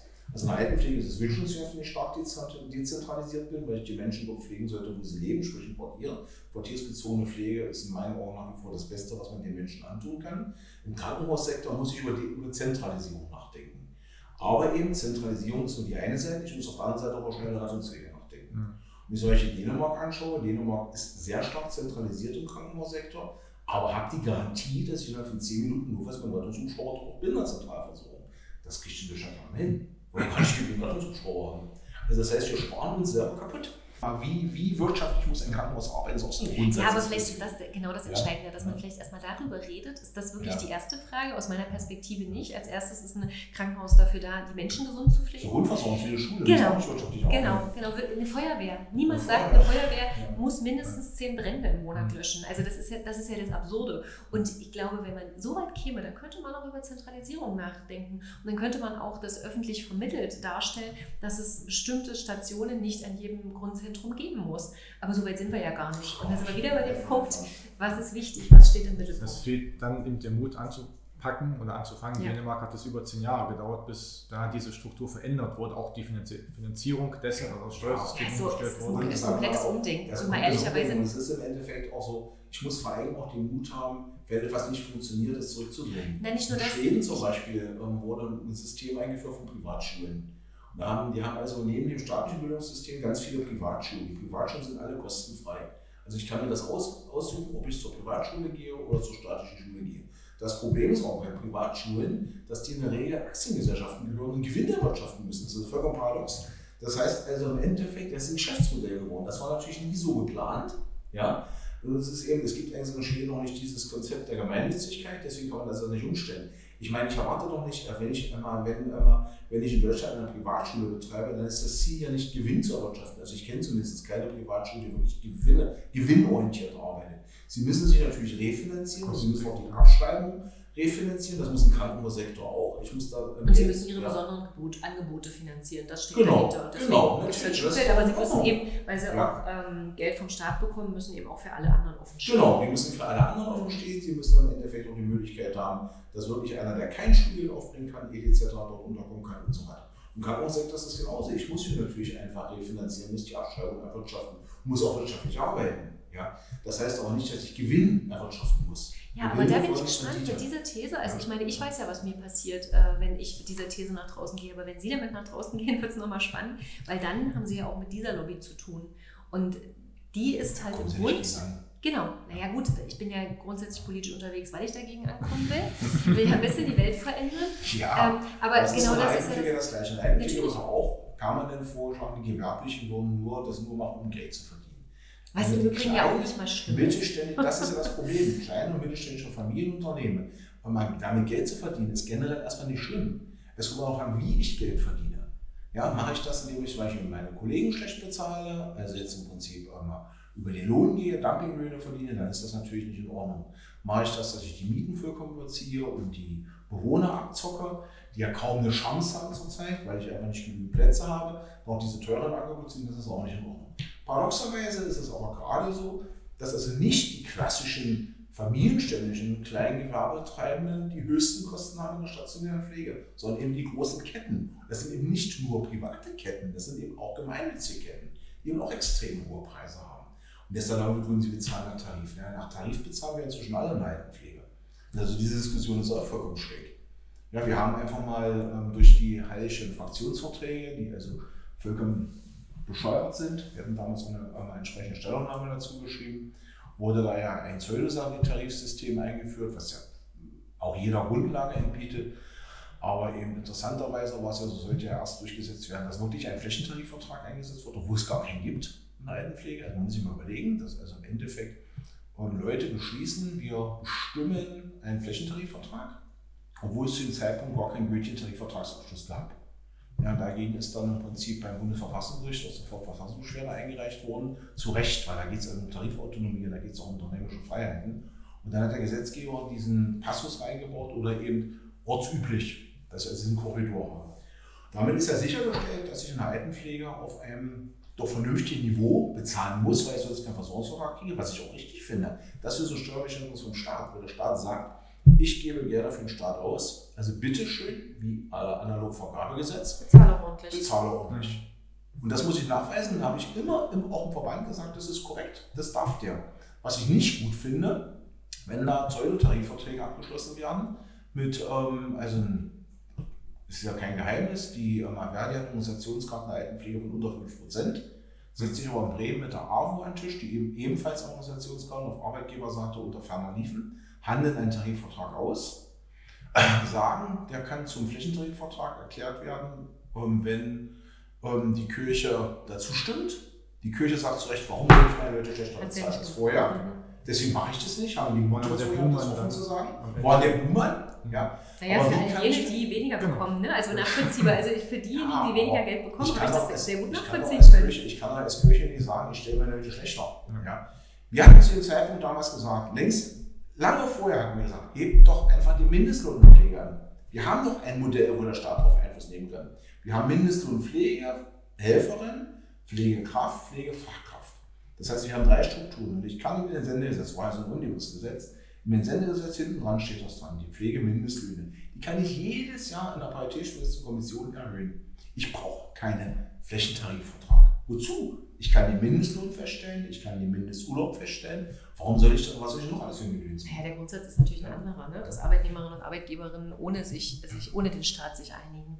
Also ich will ja, jetzt nicht die Gewerkschaftspolitik verteidigen, aber Nein, aber wir haben uns, aber wir haben uns ja vor Jahren, aber wir haben uns vor Jahren für diesen Weg entschieden, den Pflegemindestlohn, aus der Erkenntnis heraus, weil es im Prinzip keinerlei ähm, Organisationsgrad ja, in der Pflege gab. Der Staat hat also einen Mechanismus, ja, der hat einen Mechanismus eingeführt. Ja und hinterher macht er nur, weil er SPD-Minister ist, noch so ein Pseudo-Tarifvertragssystem. Was vollkommen bescheuert ist, unglaublich viel Arbeit macht. unglaublich viel Bürokratie aufbauen. Das sind wir wieder mit Digitalisierung in der Pflege. Es gibt durchaus ein Riesenpotenzial für die Digitalisierung in der Pflege. Natürlich nicht an zu Pflegenden, das ist ganz egal, ob das im Krankenhaussektor ist oder im Altenpflegesektor. Aber natürlich in dem Background, in der ganzen Bürokratie dahinter steckt. Mhm. Da könnte man natürlich aufräumen, muss das genug Mut dazu. Es ist auch das, gerade das Problem der Altenpflege. Wir haben eine Vertrauensverlust. Ja, auch Transparenz, ja. weil wenn man Digitalisierung in der Pflege hört, denken sofort die Angehörigen, mein, mein, meine Oma wird vom Computer genau, oder vom, Roboter. Genau, von das, die Bilder, ja, aber das Problem ist, die Bilder, die medial wiedergegeben haben, ja. sind sie ja dann. Ich weiß gar nicht, wie diese Roboterfrau da hieß, ja. ähm, aber sie werden ja dann auch wiedergegeben. Das ist, das ist ja das Irre und das ist natürlich das, was Vertrauen zerstört. Also insofern gebe ich noch total recht, da muss mehr in der Digitalisierung auch investiert werden. Die Beinfreiheit muss da sein. Sag mal ganz simples Beispiel jeder in der Altenpflege, im ambulanten Sektor muss einen Leistungsnachweis unterschreiben. Ja? So, Im Endeffekt ist es so, dass wir die Leistungsnachweise alle als PDF-Scans bei den Leistungsträgern zur Abrechnung vorlegen müssen. Das wird nicht mehr geschickt, mhm. wird in der Regel bei uns ähm, gelagert, aber eben der Scan wird eingeschickt. Daraufhin haben wir in einer Diskussionsrunde über Digitalisierung der Pflege mit dem Bundesministerium mal diskutiert. Warum in drei Gottes Namen ist es denn nicht möglich, das Ding auf ein Tablet zu packen zu unterschreiben, so wie ich das bei jedem UPS-Boten mache, bei jedem Amazon-Boten und was weiß ich. Die Antwort vom Bundesministerium war, das könnte dann gefälscht werden. Ich sage, aha. Die andere Unterschrift, die andere nicht. kann nicht gefälscht werden. Was ist das für ein Schwachsinn? Das heißt, wir drucken es erst aus, aber es unterschrieben und es wieder eingescannt elektronische und dann Akte, aber, da sind wir so weit hinterher. Genau, aber dann doch trotzdem noch die papierende Form auch noch hinterhergeschickt, ja. damit die Abrechnung wirklich dann vollständig ist. Also es ist dann vollständig, dass analog ankommt. Papierlobby hintersteckt. Vielleicht. Nein, da ist viel, da ist viel das Denken so noch Dinge, das mal so die erste Gedanken, die Gedankengänge sind total schräg. Und es ist eben so, dass von der Pflege, das ist so, so, so ein Beißreflex, das haben wir in anderen Bereichen auch. Die Altenpflege ist ja in einem Bereich, wo ganz, ganz viel auch Vertrauen läuft. Ja, anders geht es auch nicht. Und überall, wo ich mit Vertrauen arbeite, welche auch immer Menschen haben, die das ausnutzen. Hm. Das ist, das ist, die kriminelle Energie ist immer da. Ich werde aber mit Vertrauen oder Vertrauensentzug niemals kriminelle Energie verweigern können. So, ich habe also irgendeinen Pflegeskandal, sei es Gewalt in der Pflege, beißartiger Reflex, wir erhöhen die, die Kontrollmechanismen, wir erhöhen die Vorschriften. Ich habe einen Abrechnungsbetrug, beißartiger Reflex, wir erhöhen die Kontrollmechanismen. Dass das aber zu immer mehr Bürokratie führt und null, wirklich null ändert an denjenigen, die kriminelle Energie haben, das geht in den Staat auch nicht rein. Wenn ich betrügen will, mache ich das. Ob das bei Corona war, bei Corona-Tests, ob das bei Pflege war. Ich werde immer einen Weg finden zu betrügen, wenn ich genügend kriminelle Energie habe. Das vermeide ich auch nicht mit mehr Kontrolle. Ja, weil ich sage mal, so blöd das jetzt klingt, ich muss einfach diesen, diesen Schwund, der dort existiert. Der gehört dazu. Ja, und den muss man als Rechtsstaat Und wenn ich ihn, den muss ich als Rechtsstaat, genau, ja. den muss ich als Rechtsstaat aushalten. Und da muss ich im Endeffekt auch sagen, wenn ich ihn aufdecke, muss ich ihn auch bestrafen, ganz klar. Mhm. Und das funktioniert in Deutschland auch nicht. Da wird also eine Gesellschaft, in der Regel sind es ja GmbHs, beim Abrechnungsbetrug entdeckt. In Berlin ging es um mehrere Millionen. Der gleiche Gesellschafter, der gleiche Geschäftsführer, zwei Wochen später wieder Pflegedienst. Wo geht denn sowas bitte schön? Ja, weil er die Voraussetzungen erfüllt hat. Ja, super. Die, die im Gesetz stehen, die heißen ja. nicht, äh, der ist angeklagt wegen irgendeiner Sache. Aber ich muss doch wenigstens ein Führungszeugnis haben, ich muss doch wenigstens, ja. Oder wenn das hast du Dinge, ja. Also, genau. Wenn auch da ist die Frau, auch wenn das die Familie Genau. Ja.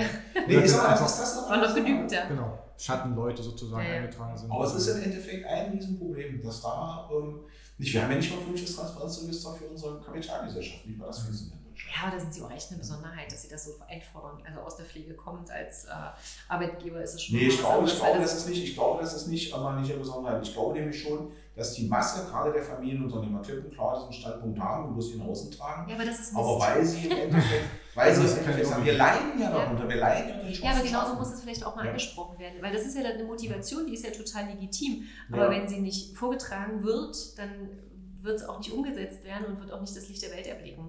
Also insofern bin ich jetzt eher so da, dass ich sie ermutige, dass nicht nur sie das zukünftig machen. Ich auch nicht gedacht. ja, ja, ich sag mal, schlussendlich hilft mir das ja politisch sogar, weil ich dann nicht nur sagen kann, es ist keine sozialistische Idee, die ich mir sozialromantisch ausgedacht habe, sondern es geht ganz klar um auch Interessen, die zu vertreten sind durch die Arbeitgeberin. Weil ich, ich sage mal ganz bescheuert, wenn wir in der stationären Pflege die Fachkräfte dort einsetzen würden, wofür sie gebraucht werden, wären wir nicht beim Schlüssel von 50-50, sondern vielleicht von 30-70 oder 20-80.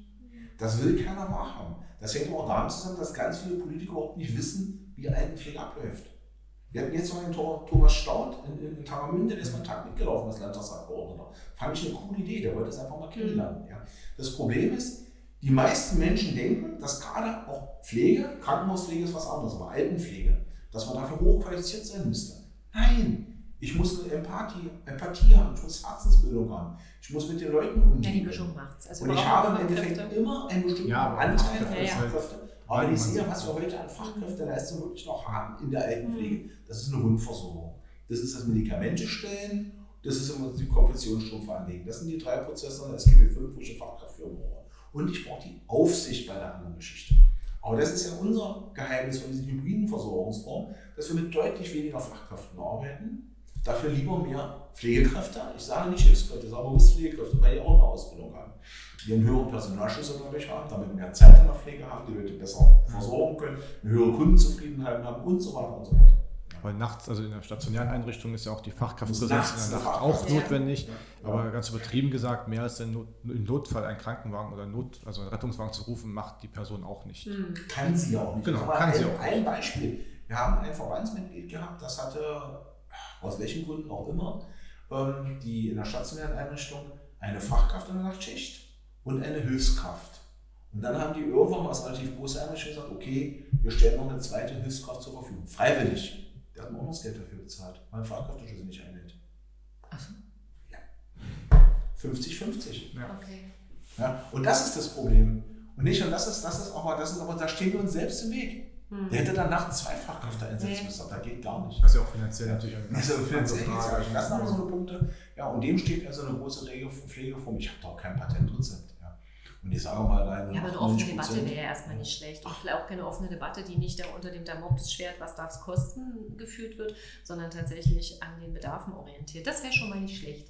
Insofern Der macht Pflege gibt es ganz Sinn. einfach mal, wenn es an Bedarfen orientiert wird, ja, würden im Prinzip ganz viel in diese hybriden Pflegeformen gehen. Und die stationären Einrichtungen Stationär. nicht mehr funktionieren, weil auch die meisten Menschen, die 70, also heute 70 sind, sagen 11 Prozent, dass sie überhaupt vorstellen könnten, in einer stationären Einrichtung zu leben, weil Wohin das ja Bild ist nicht gut. Ja. Also nicht nur, dass es auch schöne Einrichtungen gibt, also optisch und Wohnform, aber ähm, die Versorgung ist halt natürlich in einem Kiez oder ambulanteren Versorgung, so wie es in Holland der Fall ist, wie es auch in Dänemark, wir hatten ganz oft schon Dänemark angesprochen, wo eben diese Gemeindeschwester Agnes in Anführungsstrichen, ähm, die gibt es da ja wieder, die gibt es auch. auch. Genau, gibt es auch in, auch in das Sachsen-Anhalt. Es gibt auch eingeführt, einige hier, Ja. ganz wenige, aber Ganz- es gibt einige, ähm, wo dann eben einfach die Versorgung nicht immer von einem Arzt stattfindet, sondern eben von einer Krankenschwester Und rausfährt und, ja dann Blut abnimmt. Und gewesen. die, Man genau. hat in Regionen begonnen, wo es das schon mal gab, wo es die Erinnerung daran gab, wo auch klar war, das ist nicht schlimm, wenn jetzt kein Arzt oder eine Ärztin kommt, sondern die hilft mir auch. Genau. Bei einigen gibt es ja sogar das geflügelte Wort, die helfen mir mehr, Ja. als wenn jetzt ein Arzt kommt, der zum Beispiel nicht ständig Blut abnimmt. Also solche Ja, gut, das, das, ist eine, das ist eine Theorie, der ich da auch, also der ich, der ich auch folge. Das heißt, also ich bin selten im Krankenhaus, aber wenn ich im Krankenhaus bin, dann lasse ich halt auch von der Schwester mir den lösen Zugang legen, nicht von der ärztlichen Kollegen. Weil im Endeffekt ich weiß, dass die Schwester das die jeden Tag macht und der ärztliche Kollege. Dann nur hatte ich jetzt also im, im Frühjahr erlebt, die Ärztin, äh, die Schwester hatte unglaublichen Respekt davor, sagt, wenn ich beim Arzt einen venösen Zugang lege, das kann doch nur schief gehen. Ich habe sie ermutigt. Ich sage, gehen Sie mal davon aus, dass Sie das deutlich besser können als der Kollege Operateur, der macht das nämlich viel seltener. Und das war dann auch so. Also im Endeffekt ähm, ist das so, Schwester Agnes, so dieses System funktioniert natürlich immer nur dann, wenn ich eine Struktur habe, die nicht Im so groß ist. Und Nee, im nicht muss im Hintergrund auch muss im Prinzip die Leute kennen. Ich Ja. muss die Genau, Schweine, das kann man ja kommunal. ist aber eine richtige, ja- richtige Gemeindeschwester, erkennt ihre Schweine am Gang. Genau. Und die weiß ganz genau, Lieschen Müller, die hat jedes Jahr im Januar ihr Zipperlein, das ist nicht weiter schlimm. Ja, und da ist auch Aber bei Lieschen. Meier, genau, und bei Lieschen Meier wird sie fällt. Das was der. Und die weiß Worauf übrigens auch, auch? welche Oma, welcher Opa alleine lebt. Oder Genau, welche die- welche natürlich Seniorin. Bei Corona war Äh, das Und schon was genau. ist genau. eine Konsequenz, nämlich eine ganz wesentliche Schuld. Deswegen sage ich auch, tiersbezogene Pflege, das ist ja keine neue Erfindung, das ist eigentlich uralt. Wir haben in Deutschland, ich sage immer, 1870 irgendwann den Fehler gemacht, als Bismarck die ersten Sozialgesetze eingeführt hat. Na gut, Ich die brauche sind jetzt nur nicht mal falsch gewesen. Stiftungs Nein, aber ich brauche nur mal den Stiftungszweck zum Beispiel beim Freifass reinzugucken. Hm. Wir kümmern uns um sicher, alte, arme. Das ist der Stiftungszweck. Mhm. Alle, die reich und alt waren, die brauchten das nicht. Und das ist heute übrigens immer noch so. Wenn ich ins Pflegeheim reingucke, in ein klassisches Pflegeheim reingucke, selbst in unseren Einrichtungen, wir haben nicht den Querschnitt der Gesellschaft, sondern wir haben bis zu einem bestimmten Punkt den Querschnitt der Gesellschaft. Weil ab einem bestimmten Einkommensverhältnis die Pensionäre, Rentner, Sich was anderes leisten. Privatiers sich was anderes leisten. Na, erstens das und zweitens auch gar nicht in die Verlegenheit geraten, überhaupt pflegebedürftig zu werden. Das Weil noch je höher das Das Einkommen im Leben ja. ist, Ist desto mehr ist auch die Gesundheitsversorgung besser. Auch so das ähm, auch eben der Blick für, auf die eigene Gesundheit ist halt einfach Mhm. höher. Wenn man Ja. besser, wenn man sich nicht Gedanken machen muss, reicht das Geld am Man Ende des trägt andere Krankheiten mit sich um. Das sicherlich, aber eben diese typischen. Nein, aber das ist ja auch Also schon dieses quartiersbezogene Pflegen, das im Prinzip, ob das ein Bootswalken genau, aber wie auch immer, ist vollkommen egal, wie das Ding heißt. Im Endeffekt ist immer ein Quartiersbezug, die persönlichen Beziehungen und die Kontakte, die ich dort habe. Eine Struktur aufzubauen, die im Einzugsbereich, wenn ich jetzt zum Beispiel mal in den ländlichen Raum gucke, Verwaltungsgemeinschaft Stand 94, das ist immer so meine These. Das waren damals Grundzentren mit einem Einzugsbereich von maximal 5000 Einwohnern. Mhm. Das kann ich mit einer dezentralen Versorgungsstruktur wunderbar handeln. Und da sind die Leute deutlich zufriedener. Mhm. Ja, aber wie lange muss ich denn im Endeffekt heute, wenn ich irgendwo in der Pampa lebe, in der Altmark, dann muss ich eben nach Gardelegen ins, einmal ins, ins, ins, ins Pflegeheim gehen oder wie auch immer. Damit verliere ich doch meinen sozialen Bezug. Das war doch selbst hier schon so. Als ich in Kolbitz gewohnt habe, musste ich nach Wölmerstedt. Für Kolbitzer ist Wölmerstedt mindestens genauso weit weg wie Weit, weit weg. Berlin. Weit weg, Mhm. Ja, gerade in dem Alter. Ja, man kommt auch komplett aus dem sozialen Gefüge heraus. Ja, Dann Es sind ja nicht das die Eltern, äh, das Quatsch, die eigenen Kinder, die einen besuchen, sondern ja auch die Freunde und Freundinnen, also die auch vorbeikommen. meine Das ist- sozialen Bezugspunkte. Genau. Der ist eben einmal logischerweise die eigenen Freunde, das ist aber auch der Friedhof. Ja. Wo der Mann liegt, wo die Ja. Freunde liegt und was. Ja. Das wollen die viele Leute nicht wahrhaben. Das wollen die Leute nicht Deswegen ist es ja dann meistens auch wirklich die erste, letzte äh, Station, wo man sich dann frühzeitig verabschiedet, weil man kein soziales Gefühl Genau. mehr hat, was einen hält. Genau, Die durchschnittliche Verweildauer im Pflegeheim sind neun Monate. Echt so kurz, ja. Also entweder, entweder wenn man die neun Monate schafft, dann, Ich gehe Ja, ja. Sehr spät rein, also wirklich erst, wenn es gar nicht anders geht. Mhm. Ja. weil man sich Das für mich keine Alternative ins Ja. Pflegeheim, genau, was für mich keine Alternative ist. Und dann ist eben die soziale Vereinsamung, das ist ja das Paradoxe. Das ist uns in Schweden aufgetreten mit der Corona-Pandemie. Die größte, das größte Risiko, pflegebedürftig zu werden, ist soziale Vereinsamung. Glaube ich sofort. Ja? Mhm. Und das ist dann im Endeffekt nicht, und das ist dann gerade bei einer stationären Einrichtung, wenn ich 10 Kilometer weg bin, das war so früher so über 10 Kilometer, ich sage sage 5 Kilometer, erhöhe ich einfach die soziale Vereinsamung, weil einfach der Kontakt zu einem Mhm. wegbricht. Ja, zu Kindern, zu ähm, Freunden und so weiter und so fort. Kann ich mehr zum Friedhof und so weiter und so fort. Und dann natürlich die erhöhte soziale Vereinsamung. Ja, und dann sterben die Leute natürlich früher, das ist so. Und die andere Seite sind in Schweden, wie gesagt, kaum stationäre Einrichtungen, die haben jetzt ihre ambulanten ähm, Strukturen und haben dann ihre Seniorenclubs. Jetzt waren die alle zu. Ja, das fehlt. vereinsamt. Ja, logisch. Und das ist eben so, so ein Thema, ähm, wo wir in Deutschland über die Struktur nachdenken müssen. Ja, ich habe über diese Struktur, ich meine, ich bin auf diese Idee nicht gekommen, weil ich irgendwann aufgestanden bin, ich will jetzt gute Pflege machen, das ist ja Quatsch. Ich habe im Rahmen der Forschungsarbeit festgestellt, dass wir diese Struktur aufbauen hätten können. Das war damals nicht umsetzbar, weil es einfach mal Leute gab, wir brauchen Pflegeheime. Ja, wir bauen Pflegeheime, ist alles viel besser. Und das sind heute immer noch so. Ja. Und ich habe natürlich auch eins, eigentlich ist da auch wieder das Thema, billiges Geld so ein bisschen in die Quere gekommen. Billiges Geld sucht Betongold. So, wo gehe ich rein ins Betongold? Da, wo ich nachhaltig, langfristig vernünftige Renditen bekomme. Pflegeheim. Und da geht es nicht ja unbedingt Renditen. um Genau, ja Renditen, die jetzt 10, Frage. 15 Prozent, Ja. geht es Ja. gar nicht. Aber ich habe zum Beispiel doch einen Vermietungsfaktor von 4, 5 Prozent nachhaltig. Mhm. Also gehe ich doch da rein. Deswegen schießen ja auch ganz viele Pflegeheime aus dem Boden, weil auch der Bedarf ist Ja. da. Der Bedarf ist notwendig. da. Die Leute werden Ja. älter, sie brauchen eine Versorgung. Ob das, Das immer Problem ist auch, die gute ist oder die dass bessere die ist. Leute, die Betreiber dann hinter die Fachkräfte fehlen und deswegen die Einrichtung nicht voll kriegen. Also sie Genau, und Ja, deswegen weil sie, auch Schlüssel nicht, müssen. ja, weil sie ja auch nicht belegen Genau, weil- dürfen, genau, weil sie den den Schlüssel Fachkräfte haben. das Personal Genau. fehlt. Mhm. Genau, das, genau Das gute, ist- gute also Überleitung zum Thema Personal. Ja. Wir müssen dazwischen gehen, sonst Genau, ja, das, geredet. Genau. Nee, ist aber nicht, ist ja auch interessant zuzuhören. Ähm, genau, das Thema Personal ist ein ganz, ganz großes. Seit drei Jahren gibt es die generalistische Ausbildung im Bereich der Pflege, also Pflegefachleute. Das heißt, wenn man heute in die Ausbildung geht, lernt man alles irgendwo. Ähm, eine große Kritik war, man lernt alles, aber nichts, übertrieben gesagt. Ähm, dann war die Sorge, dass die Leute ins Krankenhaus abwandern, weil man dort besser bezahlt wird und nicht in der, Pfle- in der Altenpflege zum Beispiel bleiben.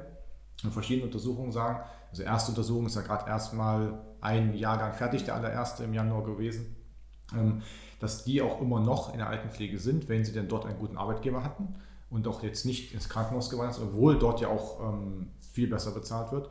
Dann wiederum eine andere Studie sagt, dass äh, bloß noch 40 Prozent auch noch dort tätig sind. Also immer so zwischen 40 und 80 Prozent ist ja doch ein sehr großer Unterschied.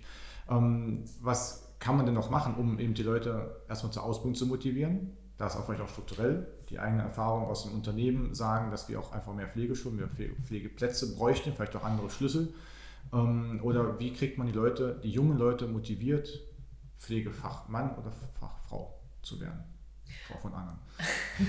Das ist jetzt natürlich die Quadratur des Kreises so ein Stück weit, weil ich habe es ja vorhin gesagt, Fachkräfte fehlen in allen Bereichen.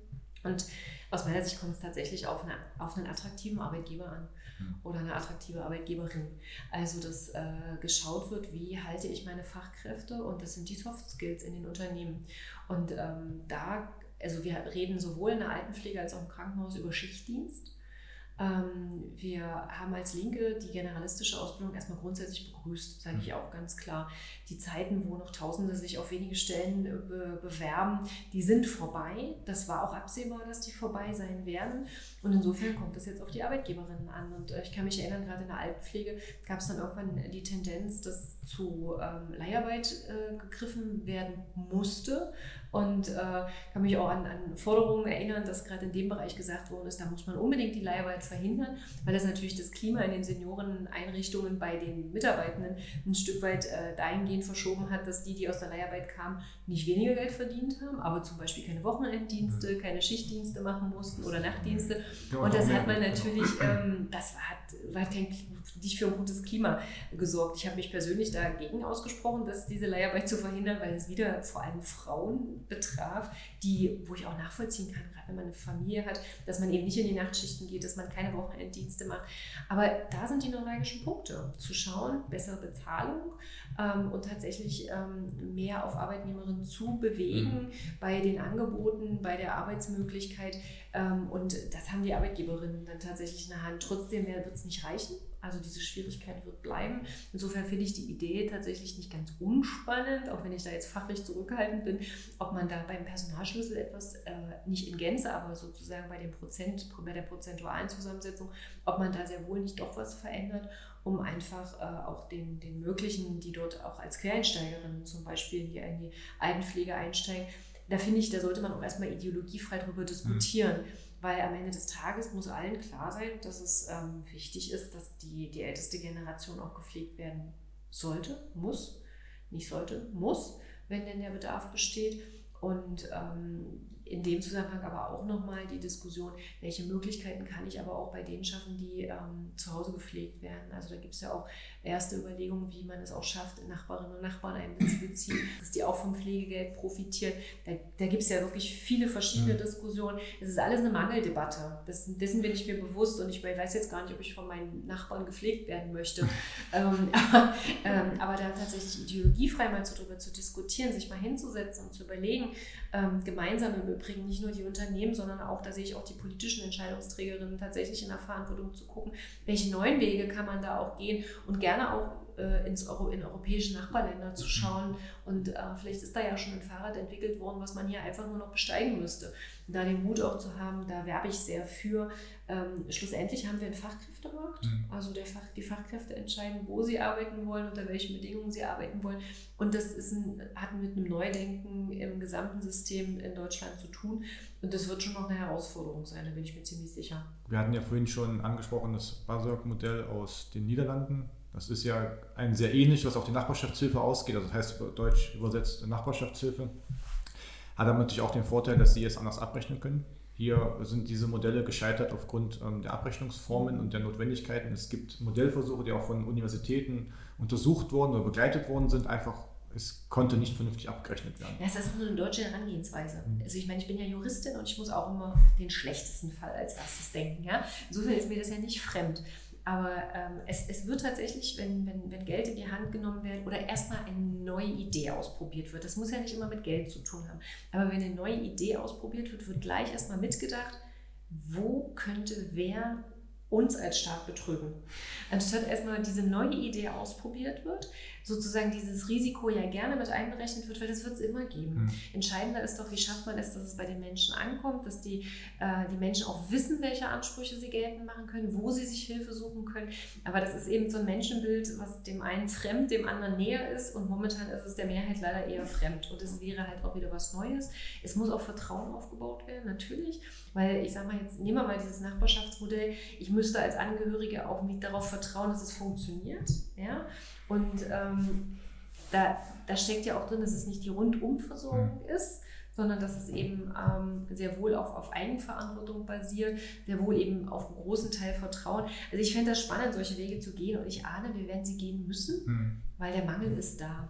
Und auch dieses äh, Modell ist auch zwar in Holland oder Niederlanden neu, aber diese Grundkonzepte sind alle in den 70er, 60er, 70er Jahren entwickelt worden, zum Beispiel in Kanada. Und ein Familienmodell, Familie, es heißt Familie, aber es bezieht eben auch Nachbarschaft und Freunde ein, dass man eben auch die Haushaltstätigkeiten übernehmen oder eben auch ähm, Grundversorgung übernehmen. Aber das Interessante ist ja dabei, wenn ich dann im Prinzip unsere politischen Äußerungen höre, ja, das ist damals auch in Jens Spahn und dann später auch vorher auch schon mal in Röhr und ich glaube, in Lauterbach hat das auch schon mal Mund genommen, dass sie das also propagieren. Aber so ein ganz anderen Hintergrund, einfach sagen, Geld zu sparen. Und das sind ja, ja Schwachsinn. Ich kann also, natürlich kann ich mittelfristig damit, aber werden die Kosten niedriger sein. Ja, wir haben ja nur Geld sparen. Das ist ja, unser Problem. Aber die Kosten werden niedriger sein. Das ja. sehen wir ja schon in, in allen hybriden Versorgungsformen, dass die gesamtgesellschaftlichen Kosten deutlich niedriger sind. Aber ja, diese gesamtgesellschaftlichen Kosten guckt erstmal keiner, weil es immer nur den einzelnen Bereich, den Kostenträger Pflegekosten interessiert bloß der SGB 11er Bereich, den Kostenträger HKP interessiert bloß der SGB 5er Bereich, die Sozialagentur interessiert bloß die Sozialhilfe und gucken nicht zusammen. Aber die können sich gerne gut untereinander streiten wegen des Ausgleichs der Gelder. Aber, aber da ist das Entscheidende. Es steht nicht der Mensch im Mittelpunkt, es steht nicht weder der Pflegende noch der Gepflegte im Mittelpunkt, sondern sämtliche Debatten werden ums Geld geführt. Geht ums Geld. Und deswegen findet man ja auch gar nicht mehr diesen Ansatz. Also ich glaube, wir wären ja echt ein Dreamteam ein bisschen, ja. wenn, wir das, wenn wir das Land Das hält jetzt auch mal so fest. das hält so fest. Mein Endeffekt ist dann das Problem, ich meine, wir hatten das Verband uns gegen die journalistische Ausbildung gewährt ähm, wirklich gewährt. Ja, weil sie Sorge hatten, dass sie nicht mehr ankommen werden. Genau, das kann ich auch nachvollziehen. Wir haben, ähm, also jetzt aus der eigenen Erfahrung jetzt mal raus, auch aus der Verbandserfahrung, was in der generalistischen Ausbildung unglaublich schwierig ist, wenn es kleine Strukturen sind, die, dem brechen die Auszubildenden weg. Weil ich als kleiner Pflegedienst mit zehn Leuten kriege ich das nicht überhaupt. Hm. Die Angebote ja, zu machen, die in der Lehre. Einfach vom Organisationsaufwand. Auch ja. die Partnerangebote mit Die Partnerangebote genau, das, so, das kriege ich einfach nicht gewuppt. Also die Diejenigen, die im Endeffekt ein bisschen größer sind, so wie wir, wir bilden aus. Wir haben mehr, ähm, also wir haben auch letztes Jahr Auszubildende abgelehnt, weil wir mehr Bewerbungen hatten, als wir im Endeffekt. Ähm, das ist doch aber schön. Hat ja mehrere Gründe. Mhm. Einmal sicher auch attraktive Arbeitgeber, vernünftige Ausbildung. Wir haben auch von in der Krankenhaussektor Auszubildenden Anfragen gehabt, ob sie wechseln dürfen, was wir natürlich vehement verneinen, weil wir wollen unseren Kooperationspartnern nicht die Azubis wegnehmen. Das funktioniert ja auch nicht, wir haben ein gemeinschaftliches Ziel. Weil wir im Endeffekt aufgrund der Größe auch in der Lage sind, dass der Azubi und auch der Praxisanleiter wirklich separat laufen. Mhm. Das ist schon mal im Krankenhaussektor oft gar nicht möglich, dass der Azubi separat läuft. Der wird aber ins kalte Wasser geschmissen und muss mitlaufen, weil die gar nicht die Personalressourcen haben. Ja? Und das große Problem in der generalistischen Ausbildung ist, und das ist ganz am Anfang mit angeklungen, sie lernen alles, aber nichts Tiefgreifendes. Das heißt, eigentlich nach der Ausbildung fange ich in allen Bereichen nochmal an, sie intensiv dann für die Altenpflege, Kinderkrankenpflege oder eben auch Krankenhauspflege nochmal mindestens ein Jahr nachzutrainieren. Das ist natürlich ein Riesenaufwand. Auf der anderen Seite denke ich aber schon, dass diese Kräfte ja, insgesamt besser ausgebildet sind als das denke ich nämlich auch. Und ich sage ich habe auch mehr Durchflüssigkeit. Wir haben eine Diskussion über Akademisierung in der Pflege. Ja, das ist ein ganz, ganz, ganz, ganz großes Thema. Habe ich auch wieder meine eigene Meinung dazu. Natürlich gibt es für bestimmte Stellen Akademisierungswunsch meiner Seite. Ja. Zum Beispiel eine Pflegedienstleiterin muss in meinen Augen heute mindestens einen Bachelor haben, sollte eigentlich eher ein Masterstudiengang sein. Das Problem ist, wenn also eine Krankenschwester oder eine Pflegefachfrau oder wie sie dann auch heißt, nach dieser Ausbildung eine berufsbegleitende Ausbildung macht, zum Beispiel im Gesundheitsmanagement oder ähnliches, wird sie als Pflegezeitung nicht anerkannt. Weil sie die formalen Voraussetzungen nicht erfüllt in Deutschland. Obwohl sie höher qualifiziert ist als eine, die PDR ist. Mit 700 Stunden Weiterbildung, die jeder schafft auf einer Aussprache.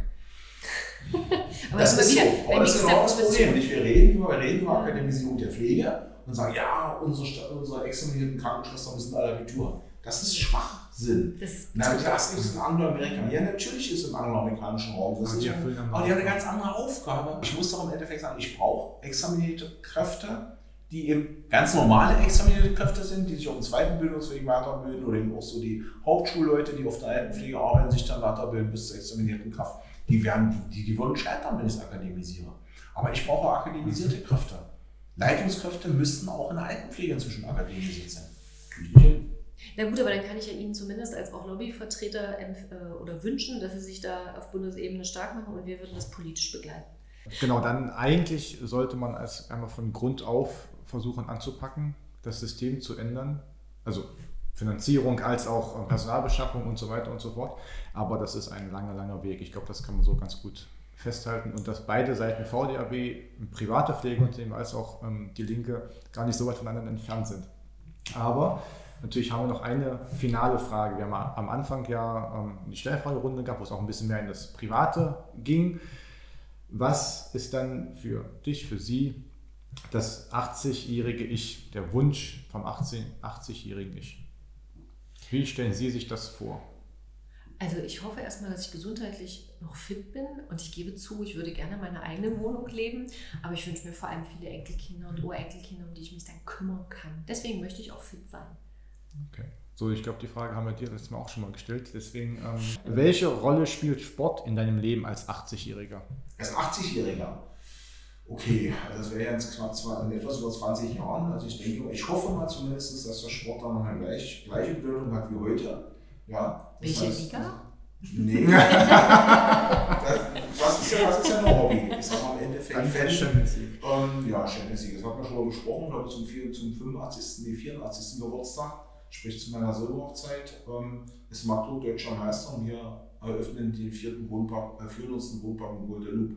Zumindest war das die Nachrichtenmeldung, die Nachrichtenmeldung von Radio SAW zu dem Tag meines 25-jährigen Ehejubiläums. War das 400? Ich weiß nicht mehr. 400. Der 400 auf Guadeloupe und überraschend okay. nur noch der, der Wohnpark in Nordkorea. Das können wir gerne noch nachrichten. Oh. ähm, aber ähm, es, also Sport, natürlich Fußball, hoffe ich, dass er dann klar irgendwo deutlich weiter oben spielt.